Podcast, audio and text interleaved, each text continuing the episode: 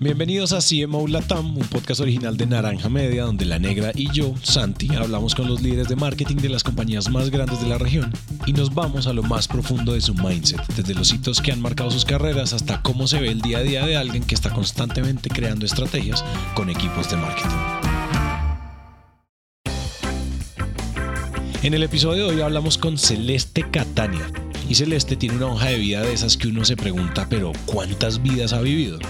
Bueno, a ver, eh, de mis vidas pasadas tuve una, una, vida pasada muy hermosa en donde pasé por muchas agencias, trabajé en agencias de medios, trabajé en agencias creativas, trabajé en agencias de prensa, trabajé en agencias integrales de comunicación 360 y si hay algo espectacular en la vida de las personas del marketing es haber pasado por una agencia. Es una escuela que no tenés en otro lugar, podés trabajar con un equipo multidisciplinario espectacular, conocer un montón de clientes, un montón de industrias, adaptarte, flexibilizarte, así que ahí lo que puedo decir es, de la agencia aprendí todo, eh, le debo creo que mi gran background a, la agencia, lo súper recomiendo, pero por sobre todo lo que aprendí fue adaptarme a cualquier cosa y trabajar con mucha agilidad.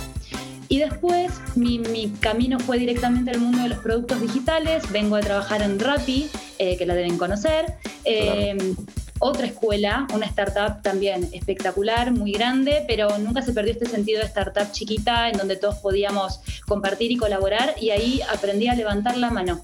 Eh, me parece que eso está bueno, ¿no? Tener la, oportunidad de poder contar en qué estadio estás, cómo puedes mejorar, poder compartir tus, tus ideas hasta con el CEO, eh, que te pueda escuchar, eh, colaborar con otros países. Así que levantar la mano y, y colaborar por sobre todas las cosas. y mi último paso fue en una mm, startup fintech argentina que se llama Modo, que integra a más de 35 bancos en el país y ahí aprendí, te diría, a cooperar y a conciliar, ¿no? De golpe de 35 bancos, cada uno con sus necesidades eh, de negocio completamente diferentes en una misma audiencia, se pusieron de acuerdo y crearon un producto aún más fuerte, ¿no? Entonces, tener que estar eh, trabajando y generando equilibrio con tantas compañías eh, me ayudó un montón a entender que, bueno, la consistencia es lo más importante y, y poder comunicar unidos hace la fuerza. Así que ese sería como un resumen.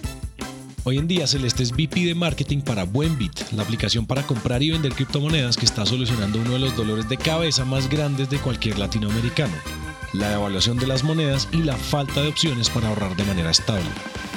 Con Cele, así le decimos los amigos, hablamos de cómo crear comunidad en un mercado tan especializado pero que a la vez genera tanta curiosidad, como son las finanzas con criptoactivos, también hablamos de cómo hacer marketing enfocado en growth sin olvidarnos de las emociones y nos reveló sus secretos para entender y gestionar las relaciones emocionales que se entablan entre las marcas y los consumidores, que es una probablemente de sus mayores habilidades. Ahora sí, pasemos a la conversación.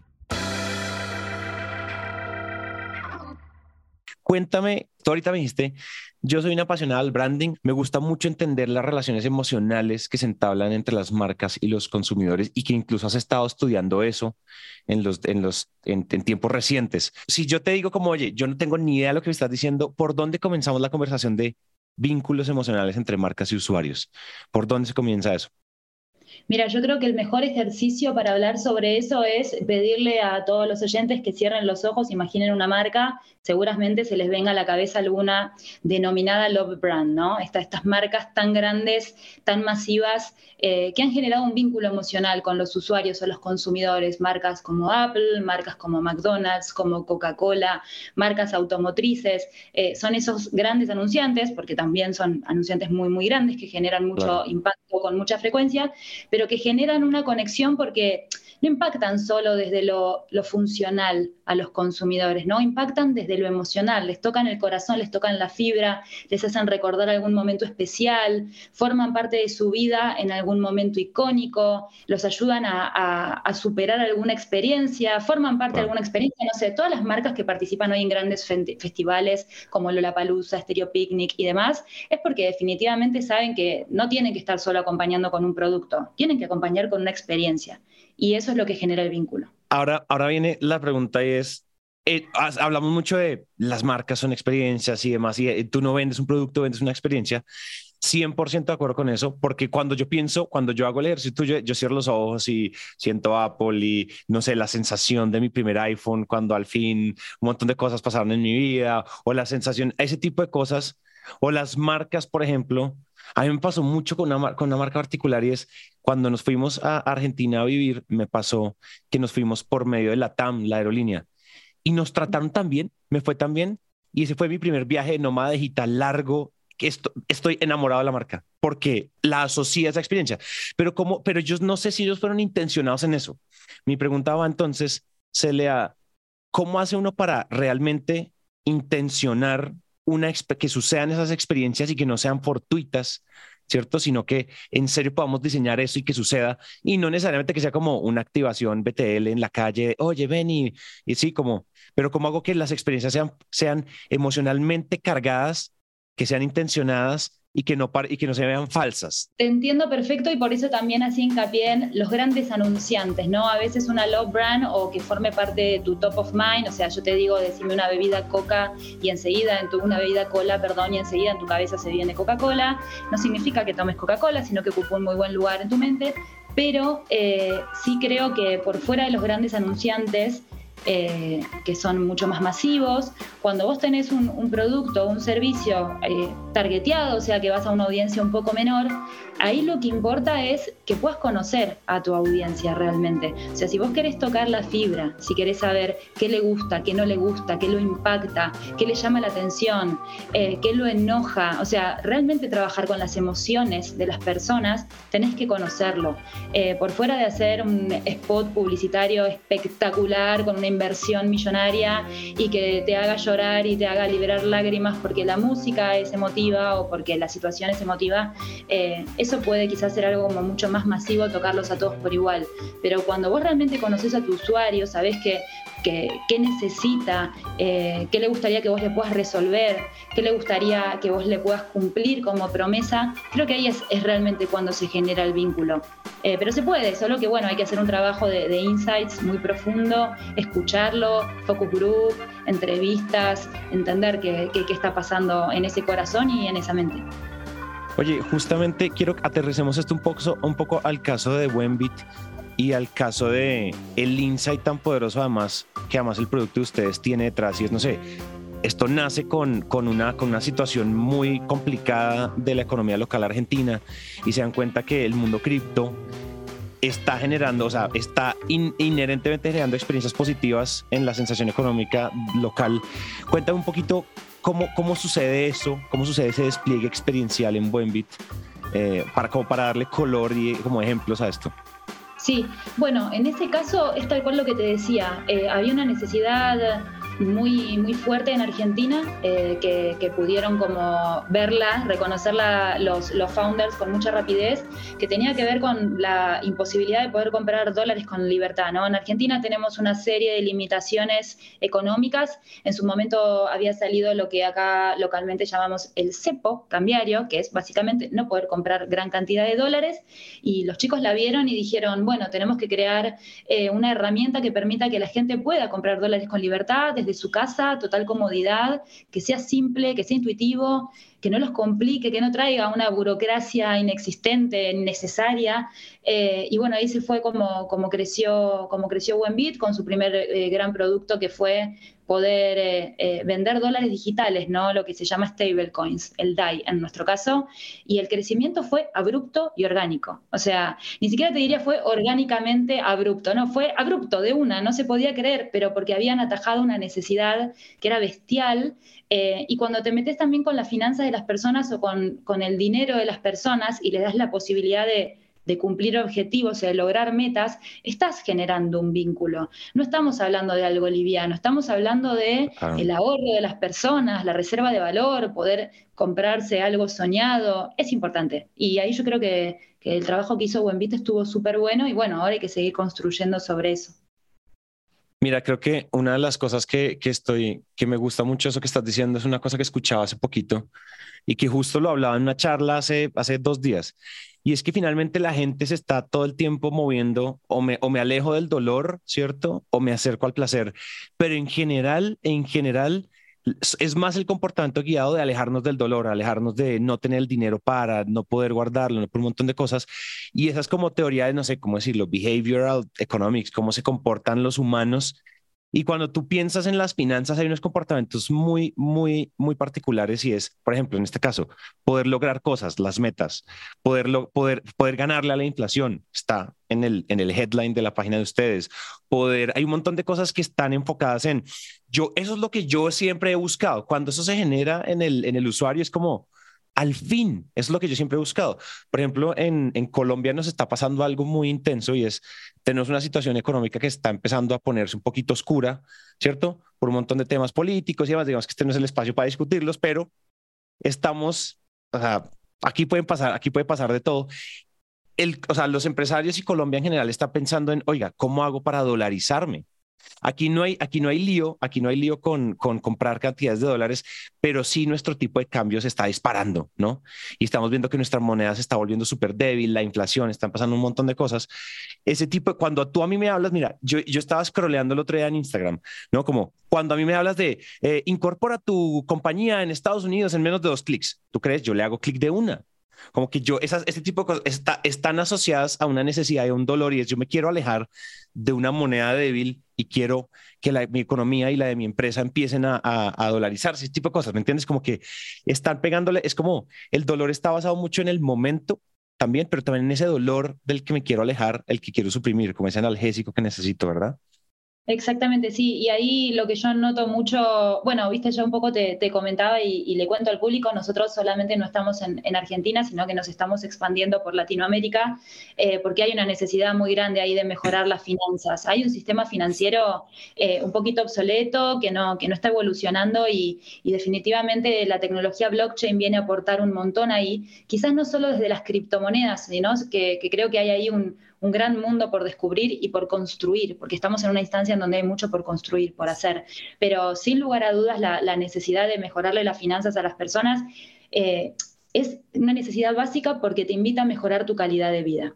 Hoy hay una frase en Argentina que dice, el dinero no es todo, pero cómo ayuda, de una banda muy conocida, y la realidad es que honestamente nosotros necesitamos el dinero para poder manejarnos. Vivimos en un mundo liderado por el capitalismo y si querés cumplir tus metas, por fuera de vivir desde las cosas simples que, están buenísimas y a veces terminan siendo las más relevantes, no sé, poder compartir una cena con tus amigos, poder compartir una salida al cine con tu pareja, ir a un recital a escuchar la música que te gusta, son experiencias hermosas que a uno lo enriquecen, pero necesita dinero. Y cuando vos vivís en un país en donde ves que cada día tu moneda vale menos, eh, te desesperas por ver la posibilidad de, mejorar eh, tus finanzas. Y bueno, ahí es en donde entra, entra Buenbit a tratar ¿no? de, cumplir esa promesa y ofrecerte una propuesta de valor que te ayuda a mejorar tu, calidad de vida.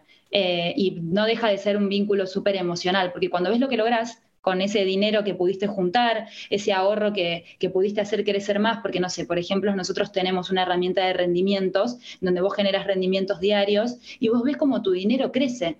Y que vos veas que tu dinero crece significa que estás más cerca de, cumplir tu objetivo. Y eso obviamente hace que sea, que sea tan querido, ¿no? Por, por los usuarios, por fuera de una herramienta también funcional. Sí, que, que cumpla como con los mínimos estándares que además son altísimos. O sea, hoy estamos acostumbrados a que la tecnología funcione así de perfecto como funciona Amazon, Uber, Mercado Libre. Entonces, nosotros ya no esperamos menos, ¿no? Ese tipo, ese, ese se volvió como el golden standard. Tú estudiaste sobre temas de temas emocionales y marketing y, marca, ¿verdad? Cuéntame un poquito cuál fue tu experiencia estudiando este tema. Cuéntanos como grandes highlights, metodologías, cosas que te hayan como marcado, que sean muy especiales, que además hoy en día usas, que además de repente le puedan servir a la audiencia. Sí, ahí en, en mi caso, bueno, yo para recibirme eh, tuve que presentar una tesis. Mi tesis fue sobre este tema, el vínculo emocional entre marcas y, consumidores. Eh, y fue muy loco porque esto no es nada nuevo, ¿no? Pero para, para, el mundo del marketing a veces quizás mucho más enfocado al growth, al crecimiento ágil, eh, repentino, con grandes inversiones, nos olvidamos un poco de, de, la parte más relevante que es el comportamiento, ¿no? De los consumidores. Y ahí volvés a un background muy asociado a la sociología, a la psicología, al estudio del lenguaje, eh, desde lo más visceral, ¿no? desde, las, desde las emociones en su máxima expresión. Eh, y ahí te das cuenta que, termina siendo muchísimo más relevante que una, una táctica de, de, growth expansiva con alguna herramienta o alguna tool eh, tecnológica, algún algoritmo y demás. Me parece que se complementan, son súper importantes las dos, eh, pero cuando vos querés generar un vínculo, vuelvo al, al punto inicial porque es súper importante. Tenés que conocer a quién está del otro lado. Y cuando entendés qué le pasa, qué siente, por qué sufre, por qué no sufre, qué es lo que le importa, eh, definitivamente tenés la posibilidad de generar un valor agregado que, que no lo vas a generar eh, invirtiendo más en una campaña de paid media, ¿no? Pero bueno, una depende de la otra, más dependiendo el, tamaño de tus audiencias. Pero sí, definitivamente hay un conocimiento ahí fuerte, más psicológico, eh, que es súper importante tener. Así que los invito a todos a leer un poquito de psicología y autopsicoanalizarte, porque te pasa cuando empezás a leer que analizas tu propio comportamiento y sacas buenas conclusiones. Claro. Oye, cuando uno, déjame como organizar como una, una secuencia, es, vemos, o sea, entendemos que nuestro usuario tiene unos problemas enormes. Lo primero es solucionarlos con un producto funcional, ¿cierto? O sea, el producto funcional que, que le pegue a ese, que le pegue a ese dolor. Es decir, es como la, la fórmula más genérica de emprendimiento es dolor-solución. Se acabó, ¿cierto? Que ese dolor sea grande, nos vuelve una startup, nos deja levantar plata, un montón de cosas. Pero tenemos esto básico. pero eso después le cae a los de marketing, a los de comunicación, a ti, a ti, a tu equipo. Ustedes agarran esa información, esos insights y salen, los vuelven y los estudian, los corroboran, los entienden más a profundidad. Y después, ¿cómo vuelve uno eso útil. Es decir, ¿yo qué hago después? O sea, esto después se vuelve como una suerte de storytelling, ¿cómo comunico eso? Porque es decir, yo puedo regarla en, el, en, en la ejecución de, esa, de, de, de, llevar ese dolor a, a mi comunicación. ¿Cómo has hecho tú de pronto si hay algún tipo de anécdota, algún tipo de que nos puedes contar de cómo se lleva eso a la práctica bien llevado. Ahí lo más importante creo que es tal cual vos dijiste, ¿no? El storytelling, poder crear una historia alrededor de un insight, pero si vos tenés el insight, y tenés la posibilidad y el skill de poder saber contar una buena historia, eh, lo que te está faltando es poder conectarlos para que la historia que cuentes sea tan relevante y tan representativa que le llegue al corazón a tu usuario, ¿no? Si vas a contar una historia en donde simplemente es una historia muy entretenida con las mejores palabras y hablas de un producto, no es lo mismo que si vos vas a contar algo que al usuario le termina pareciendo una anécdota que hasta lo cautiva, eh, le genera interés, le, da ganas ¿no? de, conocer tu producto y yo creo que eso se convierte en un caso de uso. Nosotros, por ejemplo, en Buenbit tenemos un producto eh, que son créditos. Básicamente es la posibilidad de poder pedir un préstamo, pedirle dinero prestado a Buenbit, dejando un colateral, una garantía, pudiendo hacer ese uso de dinero para lo que vos quieras y después ir pagándolo de forma flexible. Si nosotros nos quedamos con la parte funcional, es solicitud de un préstamo, te damos el dinero, vos lo pagás y te financias como quieras. Y se terminó. Es muy funcional. Habrá personas que, mundo de las finanzas, que lo entienden perfecto y podrán hacer uso para eh, determinadas cosas, pero no es lo mismo si yo vengo y te digo que vas a poder comprarte el avión que te va a llevar al destino de tus sueños, vas a conocer esa playa que nunca conociste, eh, gracias a la posibilidad de poder tener ese dinero en tu mano de manera instantánea, simplemente dejando una garantía que no vas a tocar, que es tu ahorro, que encima tu ahorro va a seguir generando dinero para que puedas volver a viajar y puedas volver a cumplir otro sueño y puedas conocer ese lugar tan espectacular que no conoces con la persona que querés. Y te invito a que cierres los ojos y digas, ¿te imaginas en ese lugar? ¿Con quién te imaginas? Decime si después no te dan ganas de sacar un préstamo vas a tener muchísimas más ganas de poder llegar a, descargarte la aplicación, a hacer todo el, el, KYC para poder solicitar un crédito y tener ese dinero, porque te salía a contar una historia que a vos te pega, si de golpe le estoy tocando la fibra a un viajante, ¿no? Quizás no es un, no es un viaje, quizás es la posibilidad de comprarte algo para tu casa, de poder cambiar tu auto, pero vuelvo a lo de cumplir los sueños, ¿no? Eh, si vos estudiaste muy bien tu audiencia, sabés qué historia contarle. Entonces, eh, los casos de uso son sustanciales. Nosotros también los llamamos el aha moment, ¿no? Cuando el usuario se da cuenta de todo lo que puede lograr con un pequeño mecanismo de tres pasos en una aplicación, por fuera de que la aplicación sea simple, intuitiva, eh, estéticamente hermosa, ahí es cuando realmente encuentra valor agregado. Pero bueno, hay que saber contar historias y eso eh, lleva un ratito. Y sabes qué me parece en temas de contar historias, hay algo que, que me parece clave y es lo siguiente, yo creo que cuando uno cuenta historias, una de las cosas que nos hemos dado cuenta, pues es decir, yo te conté que pues, Naranja Media crea estrategias eh, de marketing basadas en podcast y en video y en contenidos para grandes compañías, empresas, startups y demás. Y una de las cosas, uno de los insights que nosotros hemos encontrado aquí es que cuando, o sea, el storytelling tiene que, tiene que alumbrar muy bien, iluminar muy bien una transformación. ¿Cierto? Como, ¿cómo es que, o sea, si yo soy muy bueno contando, ¿cómo te voy a llevar del punto A al punto B, ¿cierto? ¿Qué es lo que yo hago detrás de cómo el punto B y cómo yo te ayudo a cerrar brechas? Y soy bueno comunicándolo, tengo el storytelling correcto, el contenido correcto y un montón de cosas correctas, pues bien hechas, una ejecución pulcra. Casi que, o sea, casi que, ¿cómo decirlo? Como que la gente se cierra sola, como que ya no hay que forzar a la gente a descárgatela ya y te devuelvo y, como ese tipo de, estrategias de growth que a veces son un poquito agresivas, pero que no son tan sustentables después, sino tiene que haber match la transformación que la gente busca con la transformación que yo estoy ofreciendo y si yo ayudo a cerrar el gap, tenemos un marketing que no es forzoso, es como muy fluido, no sé. Sí, total, totalmente sentido. Y ahí, ¿sabes qué está faltando? Me parece eh, poder cerrarlo con un gancho que es el cumplimiento de esa promesa. Porque si yo simplemente te invito a que te descargues mi aplicación, porque te voy a dar dinero cuando te la descargues y hagas un consumo mínimo, que esas estrategias están bien, están buenísimas. Las estrategias de growth son son necesarias, pero no son lo único, ¿no? Entonces, yo te puedo generar el gancho de, bueno, me descargo tu aplicación porque voy a recibir un beneficio con mi primera compra, entonces me interesa, pero después te tengo que dar algo más. Si te doy solamente eso, la realidad es que no llegamos mucho más lejos. Pero si yo te prometo algo que va mucho más allá y cumplo con esa promesa, yo creo que no hay nada más importante hoy que la palabra. Y la palabra, la realidad es que también se cumple a través de las experiencias de marca. Eh, y cumplir con tu palabra como, como marca, como, como ente responsable o organización responsable, hace que el usuario se quiera quedar. Y por sobre todas las cosas, por más que estemos en el 2022, casi 2023, lo más importante sigue siendo la recomendación del boca al boca. Yo estoy completamente segura de eso. O sea, no hay nada más importante. Vos puedes haber visto mi marca en Instagram, en Twitter, en un cartel de la vía pública, me escuchaste en radio, me viste en la tele, pero viene tu mejor amigo y te dice, mira lo que me descargué, está buenísimo, ¿por qué no probás? Te la vas a descargar.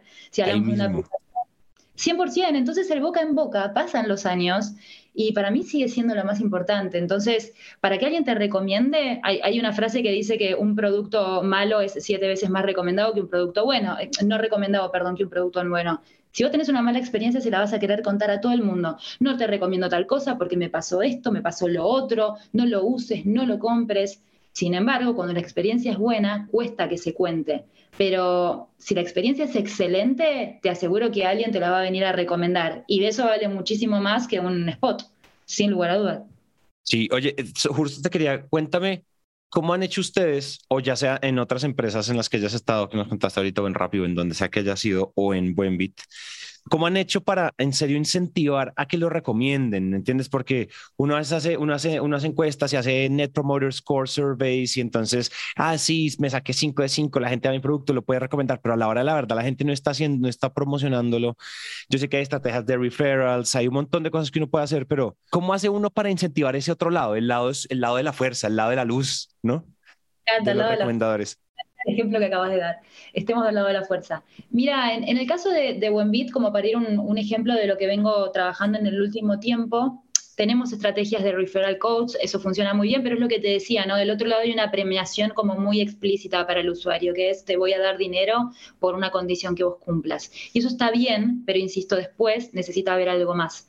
En el caso de Buenbit puntualmente, nosotros no vamos a una audiencia muy masiva, no, somos una marca masiva, eh, sino que vamos a una audiencia muy interesada en las finanzas y, en cripto, ¿no? Eh, y existe algo muy bueno que existe en otras industrias, que es la creación de la comunidad.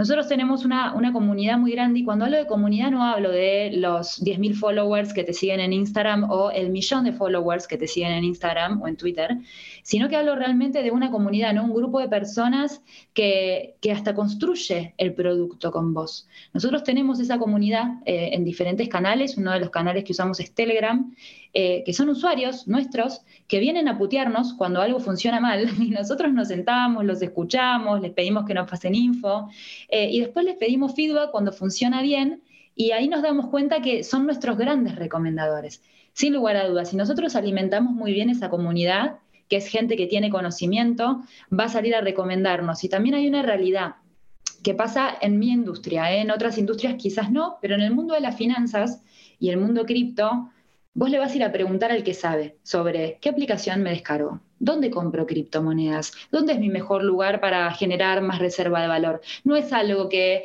eh, simplemente vas a probar. Vos si vas a un supermercado y tenés diferentes gaseosas, decís, bueno, hoy pruebo esta, saco mi conclusión, mañana pruebo otra, saco mi conclusión. Pero en el caso de finanzas, sos cuidadoso al lugar a donde vas a ir con tu dinero, entonces vas a preguntarle al que más sabe de tu grupo. Nosotros hacemos que esa persona que más sepa de tu grupo forme parte de nuestra comunidad para asegurarnos que cuando le pregunten nos recomienda a nosotros. Pero también lo que hacemos es, al que sabe la comunidad, cuando viene y tiene un problema, se lo resolvemos enseguida, lo escuchamos. Y lo de escucharlo te digo que a veces es más rápido que resolverle el problema. Porque eh, volviendo a lo del vínculo emocional o a, las emociones, a la gente le gusta mucho ser escuchada. Entonces, la escucha activa es un valor fundamental si vos querés generar ese vínculo que por sobre todas las cosas después te va a servir para que te recomiende con alguien más que va a generar un nuevo vínculo con vos. Así que tema comunidades eh, para mí funciona mucho, por lo menos en nuestra industria, sí, un montón.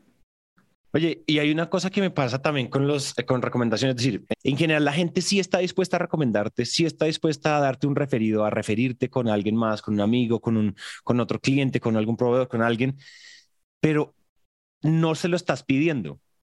Y, o sea, yo creo que el, o sea, el 70% de la gente a la que tú le preguntas, oye, ¿me podrías recomendar con alguien? Te agradecería, te sentirías incómodo, no es que lo que sea, como sea que uno lo quiera pedir, la gente va a decir que sí. En general, la gente va a decir que sí, solo el 30% o menos va a decir que no. Entonces, hay, una, hay, un, hay un dicho en Colombia que es el que no llora no mama. No sé si hay un dicho parecido en Argentina. Argentina. El que no llora no mama y el que no mama es un gil, así se dice acá. es, un, tango, después te lo voy a pasar. pásamelo, está fantástico. Me va a robar la frase entera y el que no mama es un gil. Ahí está. Entonces hay que aprender a llorar sistemáticamente y a llorar con estrategia y a pedir las cosas. Es decir, hay que pedir las cosas porque muchas veces la gente sí está dispuesta, pero si no se lo pides, pues no lo van a hacer porque pasa, pasa desapercibido. Y mencionaste algo bien interesante y es comunidad y crear una comunidad no es tan sencillo. Tú sientes que hay una suerte de digamos que si yo te pongo a crear de ceros otra comunidad, de cuenta que te mando a un multiverso paralelo, donde Buenbit no se llama Buenbit, sino Bitbuen. Qué tan malo, me rajé.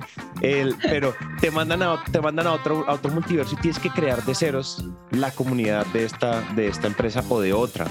De pronto comunidades en donde has trabajado antes o sea, ¿por dónde empezarías? ¿Cuáles son, dónde hay, dónde tú sientes que hay grandes aprendizajes de las comunidades activas, las comunidades en realidad como super invested en, los, en, los productos? Eh, creo que lo más importante en primera instancia es si querés crear una comunidad, eh, la comunidad la tiene que crear un referente para esa comunidad. ¿Qué quiero decir? Si yo, por ejemplo, quiero crear una comunidad sobre, no sé, pantalones de jean y la realidad es que yo no tengo ni idea de pantalones de jeans, simplemente quiero crear la comunidad, pero no los uso, no los recomiendo, no conozco cuáles son ni los mejores ni los peores del mercado, no conozco cómo está creada la tela del pantalón de jean, no voy a ser un referente. Entonces creo que para poder empezar a hacerlo eh, tiene que haber una, una, persona como un líder que, que empiece a, a traccionar a este pequeño grupo, porque en primera instancia va a ser un pequeño grupo, aquellas personas que les va a interesar, en el caso del ejemplo, conocer sobre la confección de un pantalón de jean, cuál es el mejor jean que me puedo comprar. Entonces, eh, lo más importante es poder tener a la cabeza un referente que, pueda acercar a las personas interesadas en conocer eh, y al ser referente también y poder liderar ese, grupo, esa comunidad, invitarlos a que traigan a otras personas que tengan interés. Y ahí de vuelta vuelvo. Parece repetitivo, pero es real. El boca en boca, el poder de recomendación. Si yo te digo que traigas a esta conversación a 15 personas que quieren empezar a incursionar en el mundo de las finanzas o quieren mejorar sus ahorros, eh, van a ser personas súper interesadas. Y cuando entren a esta comunidad y verán que hay interacción y que hay feedback y que se los escucha y se les da una solución, se van a querer quedar.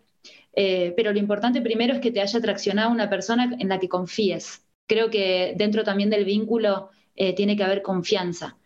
no solo entre personas, también entre persona y marca. Cuando hablamos de vínculo emocional, la confianza es fundamental. Si yo no confío, ¿por qué voy a ir? ¿No? ¿Por qué voy a ir a un grupo? ¿Por qué me voy a sumar a un canal de Telegram? ¿Por, qué?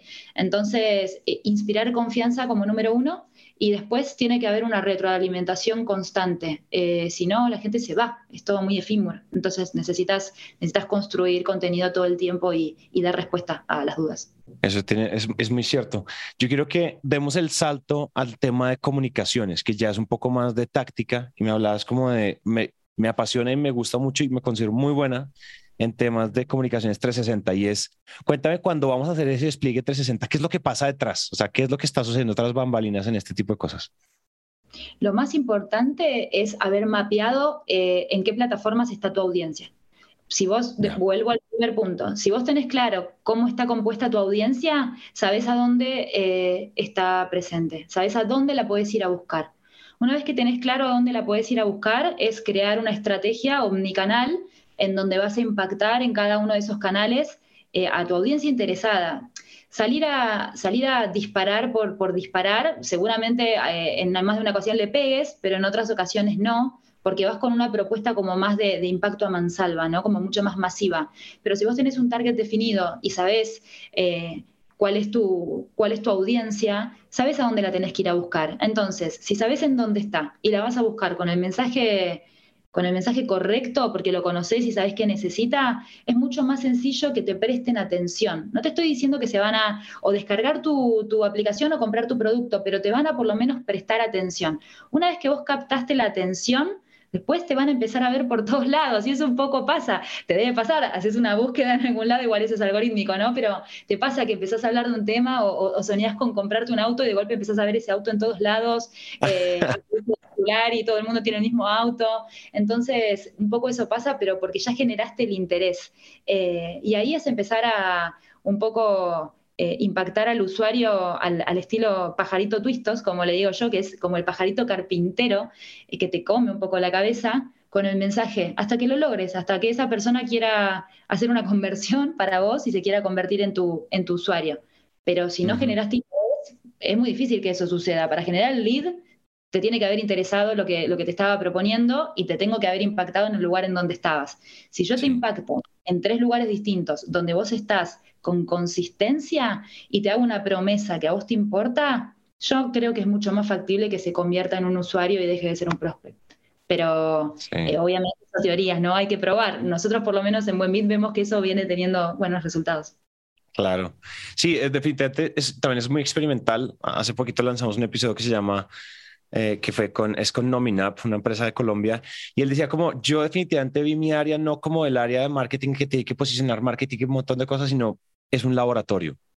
Esto es un laboratorio y hay que experimentar a ver qué funciona y ya cuando la fórmula está bien, pues ya empezamos a meterle más empezamos a meterle más recursos y cosas, pero la perspectiva tiene que ser muy científica y muy del laboratorio para entender este tipo de cosas, porque finalmente sí, una cosa es la teoría. Cuando uno lo dice suena como obvio, pero lo obvio en la práctica a veces tiene un montón de, de obstáculos que, que no estamos previendo. Lo que, o lo otro que te quería preguntar finalmente, como para ir, ya ir cerrando, como cuáles son los dolores de cabeza o los retos o lo que te trasnocha en este momento en Buenbit en tu área en marketing? ¿Qué, qué es eso que te está quitando el sueño? El, ¿qué, no me deja dormir? Bueno, hay muchas cosas que no me dejan dormir. Igual he mejorado con la calidad del sueño en el último tiempo, pero hay una realidad que es que, viste, vos hace un ratito decías eh, esto de, de, la prueba y el error. Eso es fundamental. ¿Por qué? Primero porque hoy, ah, gracias a que trabajamos tanto con un montón de, estrategias omnicanales digitales, tenemos la posibilidad de enseguida saber cuál es el, resultado de eso y, poder tomar una decisión para, para transformarlo, mejorarlo, sacarlo, cambiarlo, eliminarlo. Eso está buenísimo. Eh, tenemos mucha, mucha data eh, al instante. Pero también hay una realidad que es que si bien uno puede generar eh, un vínculo entendiendo cuál es su audiencia, las audiencias cambian de opinión constantemente. Entonces, eh, cambian de opinión, cambian de deseos, de necesidades, de objetivos, y el mundo está cambiando mucho. Y por sobre todo, en, mi caso puntual, el mercado de las finanzas está en un momento bisagra bastante relevante a nivel mundial. No, no estoy diciendo nada que, afecte quizás solo a, mi país, Argentina, sino que eh, todos estamos viendo cómo las finanzas están bastante revolucionadas es, una industria que, está, está, cambiando, yo espero que cambie para, mejor, por supuesto, pero bueno, sobre ese cambio, sobre esa transformación, hay que surfear la ola. Eh, en ese sentido no, no, nos podemos caer y, tenemos que, que, adaptarnos y transformarnos. Y la adaptación y la transformación es diaria, O sea, llegamos a una instancia en donde hay que transformarse todos los días, tomar decisiones todos los días de lo que vamos a salir a decir, lo que vamos a hacer, estar muy atentos al contexto, saber qué está pasando en otros países, eh, obviamente estar mirando el mercado, a ver cómo, cómo está la economía. Eh, entonces, te diría que eso hace que uno quizás no se pueda ir a dormir del todo tranquilo, porque martes 13 pueden ser todos los días, pero a la vez no te vas a dormir tranquilo, pero te vas a dormir con una adrenalina que al que le gusta este tipo de trabajo es divertida, ¿no? Yo no tengo un día solo rutinario, todos mis días son distintos y eso está buenísimo. Entonces todo el tiempo tenés que estar adaptándote a tu nuevo usuario, pero no porque el usuario sea una persona distinta, eh, una persona nueva, sino que la misma persona que te acompaña quizás hace un año cambió, evolucionó, quiere otra cosa. Y vos tenés que tratar todo el tiempo de estar eh, dándole eso que quiere, ¿no? Si lo querés fidelizar y lo querés mantener. Así que por eso no duermo. Pero voy a mejorar. por eso no duermes. Está bien, además viene de un historial de no dormir, o sea, modo, rapi, eh, y ahora Wembit, es decir, no es como, sí, como que no dan ganas de dormir de lo emocionante que además debe ser trabajar en ese tipo de compañías. Oye, gran cierre, me parece fantástico, definitivamente como que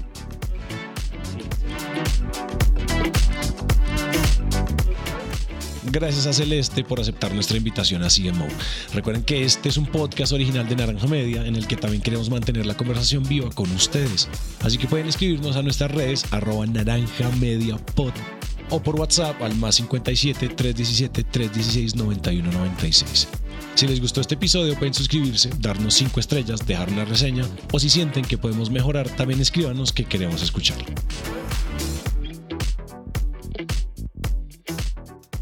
La producción de este episodio estuvo a cargo de Ana María Ochoa, el booking es por Catherine Sánchez y el diseño sonido a cargo de Alejandro Rincón. Yo soy Santi y nos vemos muy pronto.